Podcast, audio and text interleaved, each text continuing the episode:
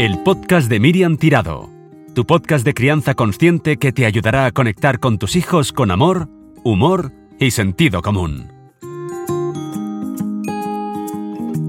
Hola, ¿qué tal? ¿Cómo estáis? Bienvenidos a un nuevo episodio del podcast de Miriam Tirado. Hacía tiempo que no grababa un nuevo capítulo, pero es que ha pasado muchas cosas. Para empezar, ha habido una pandemia que me dejó un poco descolocada con muchísimo trabajo y que me inspiró también para escribir mi primera novela titulada Removidas. Pero ha habido otros proyectos y otros libros que me han ido haciendo posponer la grabación de mi querido podcast. Y aquí estoy finalmente, después de mucho tiempo, pero renovada y con muchísimas ganas. En el episodio de hoy hablaremos de emociones, de removidas emocionales, ya que anda que no hemos vivido unas cuantas. Y además es que es octubre, un mes en el que estamos un poco más situados quizás que en septiembre, pero en el que el otoño y la entrada de lleno a la etapa del ir hacia adentro nos puede remover todavía más. Y luego quédate, porque en el apartado de noticias vienen dos que son gordas y que estoy deseando contarte con todo tipo de detalles. ¿Empezamos? Vamos allá. La madre que me parió. Y vuelve una vez más esta sección que hacemos con mi madre Ángels Torras, que es terapeuta psicocorporal y con quien escribimos hace 16 años el libro Vínculos, Gestación, Parto y Crianza Consciente, que por cierto este verano se editó de nuevo en castellano con la editorial Urano. Ah, hola mamá, ¿qué tal? Muy bien, encantada de estar de vuelta aquí. Pues yo también estoy súper contenta de que estés aquí, que volvamos a compartir un poquito este podcast y estas sección en la que nuestro objetivo es ayudar a la gente, ¿no? ayudarles con cosas que tú les puedes decir y que les puede venir bien para aplicar en su vida, no solamente en su maternidad o paternidad, pero también en su vida más personal, en el ámbito laboral o en los que sea. Y hoy quería preguntarte qué les dirías a las personas que después de tanto tiempo de pandemia se sienten cansadas, que notan que todo lo vivido les está pasando una factura emocional y a nivel de salud mental importante. Mamá, ¿qué consejo les darías? Bien, este tiempo ha sido realmente removido y difícil, como, como decías, pero que tampoco es después, porque aún estamos en este tiempo cambiante que no sabemos esta situación en cuanto a la pandemia, cuándo nos podremos relajar del todo, eh, nos ha traído más tensión de la que ya acarrea la vida diaria. Entonces, el consejo es siempre el mismo. Date un tiempo para escucharte, para conectar contigo misma. Un tiempo para darte cuenta de cómo vas encajando tu día a día, de cómo te van afectando las cosas. Nos vamos acostumbrando a la tensión. Venimos de un confinamiento muy duro y a partir de aquel momento ha habido unas idas y venidas, ha habido momentos en que parecía que ya nos podíamos relajar, pero luego no, pero luego venía otra vez que parecía que sí, luego viene otra ola, vuelve otra vez el resituarnos. Esto nos implica unas idas y venidas a nivel emocional importantes, pero que están uh, en medio de todo lo que vamos viviendo además de la pandemia, todo lo que nos trae el día a día. Entonces, si ya antes de la pandemia estábamos eh, hablando desde, desde el podcast, ¿no? De la importancia del contacto con una misma, del contacto eh, con el cuerpo, de poder tener un espacio de intimidad con una misma a través de la meditación, pues todo es, toda esta complicación añadida aún lo hace más importante. Podernos dar cuenta de cómo mm, el estrés nos afecta, cómo eh, toda esta situación añade estrés al estrés que ya teníamos, cómo eh, cada momento, cómo cada situación va em, sensibilizándonos más, va uh, aumentando la irritabilidad, va aumentando la hipersensibilidad a algunas cosas y con estas paradas diarias, con este retiro cada día un ratito para escuchar cómo estoy, cómo estoy viviendo este momento, poderlo respirar, poderme dar cuenta, ir viviendo el día a día. A mucha gente lo que le ha pasado es que ya estaban este verano, han pasado un verano más o menos normal, estaban un poco relajados, pero ha empezado el curso y al cabo de una semana, de dos semanas, ya les han confinado el hijo, han vuelto a un confinamiento, han tenido que pasar otra vez PCRs y eso les ha supuesto como emocionalmente un no puede ser, ¿no? Volvemos a estar en este punto. Hay personas que han hecho todo esto que tú has recomendado y dicen, ya, ya, pero es que ya estoy mal. O sea, me escucho, me doy cuenta y estoy mal. Estoy triste, estoy eh, decaída, estoy que, que no levanto cabeza. Bueno, cuando ya están aquí, cuando ya se han dado cuenta, cuando se dan estos momentos de escucharse, pero no sienten que esto les beneficie o que vayan avanzando hacia un estar mejor, ¿qué les dirías? ¿Qué pueden hacer? Esto depende del grado de la angustia que suponga la situación. Ah, a veces es necesario buscar espacios fuera de casa para mm, reconectarse ah, con una misma, con uno mismo. Hay persona pues que tiene su ratito para hacer yoga, hay persona que eh, con una salida el fin de semana a la naturaleza pues se autorregula bastante, pero a veces puede ser necesario acudir a la ayuda profesional del tipo que sea. Cada cual tiene que sentir qué es lo que eh, me iría bien. Si un espacio para poderme expresar y que una persona pudiera recoger toda esta angustia y eh, ayudarme a eh, ordenar y a tener un punto de anclaje extra o si a través de un trabajo corporal eh, que me ayuda también a estar presente, como puede ser, como decíamos, yoga, em, espacios de conciencia corporal, eh, para poder hacer la misma persona eh, la gestión em, más tranquila y más eficaz de, este, de esta situación, que no sabemos, por otro lado, cuánto tiempo se va a alargar. ¿Tú cómo te estás sintiendo después de tanto tiempo? ¿Te notas cansada o no? ¿O lo vas llevando bien? Mm, bien, yo creo que lo llevo bastante bien. Estoy, eh, continúo trabajando en la consulta, eh, tomando todas las precauciones. Eh, hemos podido retomar los grupos de meditación en formato reducido. Entonces, esta situación me invita a ir más hacia adentro. Me, me está invitando y me está resultando como más necesario poderme escuchar para mí no ha sido un impedimento para esto, pero es que yo no tengo los hijos pequeños. Todos ya sois grandes y las nietas y nietos los disfruto puntualmente. Entonces, mm, quizá no estoy dentro de las personas que lo tienen como mm, que esta situación les supone más estrés por mi situación personal. Bueno, pues ah, sea como sea que lo viváis, los que nos estáis escuchando, ya sabéis, autoescucha, espacios para uno mismo y si sentís que lo necesitáis, ayuda profesional. Está bien, de la misma forma que cuando te duele la rodilla, pues te vas a un traumatólogo a ver qué está pasando, pues cuando mentalmente sientes o emocionalmente que no estás bien, es importante buscar ayuda profesional con gente que nos puedan acompañar, que nos puedan ayudar a ordenarnos y a sentirnos un poquito mejor. Gracias mamá por todos tus consejos y tu sabiduría. Espero que tus palabras hayan podido resonar a las personas que nos escuchan y nos vemos, hablamos eh, el mes que viene. Pues hasta el mes que viene.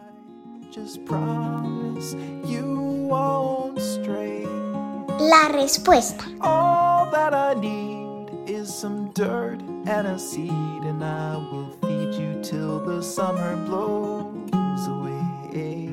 En este décimo episodio del podcast de Miriam Tirado empieza una nueva mini sección en la que responderé preguntas que me habéis mandado por Instagram. En esa red social cada semana respondo a vuestras preguntas públicamente, pero claro, Es imposible responderlas todas, hay muchísimas y algunas siento que necesitan como más espacio porque son temas importantes a los que les quiero dar una vuelta más. Así que vamos allá con la primera pregunta de esta nueva tanda de podcasts. La pregunta de hoy dice, cuando mi hijo se pone triste por algo, últimamente por el cole y cosas que le pasan, yo me pongo casi más triste que él. Me es muy difícil ayudarle porque me quedo hecha polvo. ¿Qué puedo hacer? Pues vamos allá con la respuesta. Es algo que a todos y a todas nos puede haber pasado alguna vez, que algo que siente nuestro hijo, en este caso, por ejemplo, tristeza, nos resuena tanto que nos atrapa. Nos quedamos como enganchados y entonces nos sentimos casi más tristes que él. Con la rabia pasa muchísimo más a menudo, seguro que, te resonará, ¿no? ¿Cuántos padres y madres no se enfadan cuando sus hijos entran en modo rabia? Mogollón. ¿Qué le ocurre a la madre que preguntaba, no? Pues que se inquieta con la emoción de su peque. Se inquieta, se preocupa y su emoción toca alguna tecla de lo que ella misma ha vivido alguna vez al respecto de la tristeza o de la situación que le cuenta su hijo con los colegas del cole. Conecta con eso y se activan de forma inconsciente emociones que ella misma ha vivido, recuerdos, etcétera, que no se han procesado, que no están sanados. Tenemos que imaginar que nosotros somos como dos, ¿no? Nuestra parte adulta y nuestra parte niño o niña que habitan en el mismo cuerpo, ¿no? En el caso que hoy nos ocupa, a esta mamá o a nosotros, cuando nos pasa lo mismo, se nos activa nuestro yo niño, nuestra herida, podemos decirlo, ¿no? Que resuena con lo que ahora mismo está viviendo nuestro hijo. Si nuestro yo niño se nos activa, nos cuesta mucho acompañar, porque estamos sin querer y sin darnos cuenta más pendientes de nuestro sentir, de todo lo que se nos ha removido dentro del recuerdo, aunque sea inconsciente, que no de el de nuestro hijo. No podemos pensar con perspectiva, encontrar la mejor respuesta, empatizar, pero sin sentir que eso que le pasa a nuestro hijo nos está pasando a nosotros. ¿Qué hay que hacer entonces en estos casos? Lo primero, lo primero es darnos cuenta, ¿no? Darnos cuenta que estamos removidos y que eso que le está pasando nos está tocando demasiado, ¿no? A veces podemos ponernos la mano en el pecho y manifestarlo en voz alta, es decir, wow, o sea, esto que le está pasando me está removiendo mucho. Estoy sintiendo tristeza. No hacerlo, obviamente, delante de él. Esto tenemos que gestionarlo luego nosotros, ¿no? Pero el primer paso es darnos cuenta y solamente así, con el darnos cuenta, podremos responsabilizarnos, ¿no? Responsabilizarnos, eh, es decir, en ese momento, ¿no? A decirnos a nosotras mismas, esto es mío, se me está removiendo algo mío, luego lo exploraré. Ahora me ocupo de mi hijo. E intento no ponerle ah, más chicha de la mía, ¿no? Luego tenemos que ponerle perspectiva y distancia, ¿no? Escuchar qué de lo que está sucediendo es del ahora y del aquí y qué de lo que me está sucediendo no tiene nada que ver con el ahora y el aquí. Tenemos que escuchar sin querer resolver a nuestro hijo, ¿no? Intentar pues solucionar al segundo todo lo que está sintiendo, que se ponga como bien, ¿no? Acompañarnos tanto buscar soluciones como transmitir un te escucho, te comprendo, estoy contigo. Una vez estamos seguros ¿no? de, de que hemos hecho esta escucha activa sin querer resolver la vida de nuestro hijo, luego podemos preguntar, tirar del hilo, ayudarle como a ir sacando todo lo que lleva dentro, para así también nosotros podernos dar cuenta de qué es lo que está sucediendo en la raíz. Puede contarnos algo que le ha pasado en el cole, pero a lo mejor si vamos tirando del hilo nos damos cuenta que en realidad lo que sucede también es que en el cole nos echa mucho de menos. Y entonces la raíz quizá está más aquí que no en lo que le ha pasado, pero lo que le ha pasado con el hecho de que tarda mucho en vernos, se le hace muy difícil de gestionar porque nos siente como muy lejos, ¿no? Y, nota que hasta las 5 no le vamos a recoger y eso se le hace como un mundo, ¿no? Y por último, después de haber hecho todo este proceso con nuestro hijo, Luego sí, tenemos que ver si podemos juntos buscar soluciones o si podemos ayudar de alguna forma, ¿no? Y decir, bueno, lo que ha ocurrido, se lo has contado a la maestra, no, luego nos dice a lo mejor no, bueno, te gustaría que ella lo supiera y luego si nos dice sí, bueno, ¿qué, sientes que necesitas? Que tú estés al lado, vale, pues ¿cómo podemos hacerlo? Mañana yo te acompaño. Eh, luego juntos construimos, ¿no? Algo que le ayude a nuestro hijo a procesar todo lo ocurrido y a poderlo de alguna forma pues sanar y también buscarle una solución. Una vez le hemos podido acompañar, si se nos ha activado nuestro niño interior, tendremos que atender eso que se ha movilizado en nosotros. Recordamos que lo hemos dejado un momento aparcado, ¿no? Hemos dicho, no, ahora la, prioridad es atender a nuestro hijo, luego nos exploramos nosotros, ¿no? Entonces, cuando ya con nuestro hijo hemos hecho todo este proceso, luego sí tenemos que volver a nosotros, ¿no? Y decir, bueno, esto que, me ha tocado, ¿no? Y nos puede ayudar, pues eso, ¿no? La exploración, la exploración la haríamos, por ejemplo, ¿no? Ah, sentándonos un momento en silencio y decir, bueno, ¿qué he sentido exactamente? ¿Y qué otras veces me he sentido así? ¿Y a qué me recuerda esto que he sentido cuando mi hijo me estaba contando eso, ¿no? ¿Con qué me puede ayudar también muchísimo hablarlo con alguien, con la pareja, con una amiga o con un profesional. Y también, pues eso, ¿no? Si, si veo que es algo como muy enquistado, que cada vez que mi hijo está triste, yo no puedo con mi tristeza, que siento que realmente no le puedo ayudar, entonces, pues buscar ayuda profesional nos vendrá muy bien para ir a la raíz de eso que me está ocurriendo y que no está sanado y que yo sola, pues a lo mejor no tengo las herramientas para, para pues, gestionarlo, ¿no? Para acompañar las emociones de nuestros hijos e hijas, es indispensable que podamos hacerlo desde un lugar empático, pero a la vez neutral, donde pueda haber conciencia, perspectiva y podamos acompañar desde el adulto que somos. Quizá puede parecer complicado en momentos de tensión o que nos remueven, pero es posible. Ya sabes, es cuestión de práctica, de ponerle conciencia, de ponerle escucha y luego más práctica. Por suerte, nuestros hijos siempre nos dan material con el que trabajar y poner a la práctica todo lo que te acabo de contar. Así que mucha suerte y que a esta mamá que me escribió que no sabía cómo no removerse con la tristeza de su hijo, le vaya bien lo que le acabo de contar y también a todos los que nos estáis escuchando.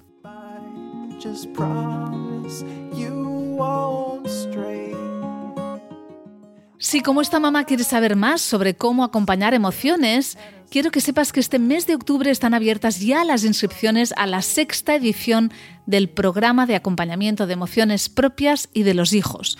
Un programa que dura tres meses y en los que te ayudaré a profundizar en este tema para que aprendas a acompañarte a ti cuando estés removida o removido y sepas cómo ayudar a tus hijos con sus emociones y puedas darles también herramientas para que vivan vidas emocionalmente sanas y plenas. Serán tres meses en los que tendrás vídeos teóricos, sesiones grupales online conmigo cada 15 días, ejercicios, comunidad, meditaciones guiadas y mucho más para que sea un programa realmente transformador para ti y para los que te rodean. Yo te recomiendo que lo hagáis en pareja, pagáis un programa, pero lo hacéis los dos miembros de la pareja para así ir más a la una y poder hacer realmente un proceso de crecimiento ah, pues familiar eh, en, vuestro entorno. Tienes toda la información en miriamtirado.com. Aprovecha el precio especial que terminará el 1 de noviembre. Noticias.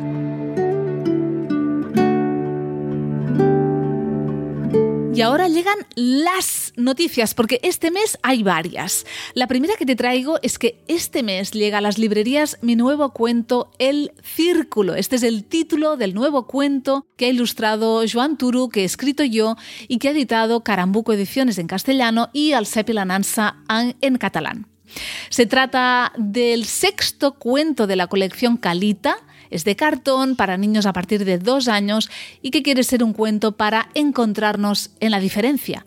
La historia se sitúa en la escuela y en ella veremos cómo una supermaestra consigue que sus alumnos comprendan algo muy, pero que muy importante, que en realidad no somos tan distintos. El 13 de octubre sale a la venta y ya lo puedes comprar en preventa en mi web con dedicatoria o encargar ya en tu librería de referencia. Y otra noticia que te traigo es que el 24 de octubre estaré en Valencia, en la Fira del Libra.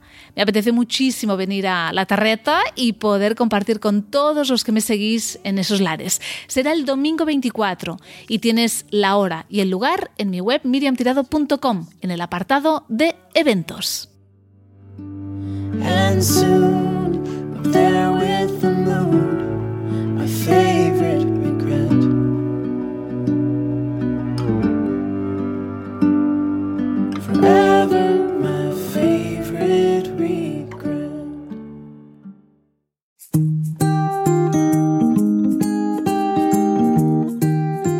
Ojalá que todo lo que te he contado en este décimo episodio del podcast de Miriam Tirado te haya resultado interesante y sobre todo te haya ayudado.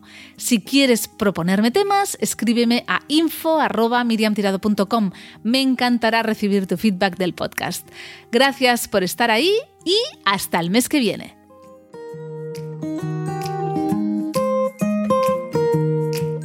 El podcast de Miriam Tirado, tu podcast de crianza consciente que te ayudará a conectar con tus hijos con amor, humor y sentido común.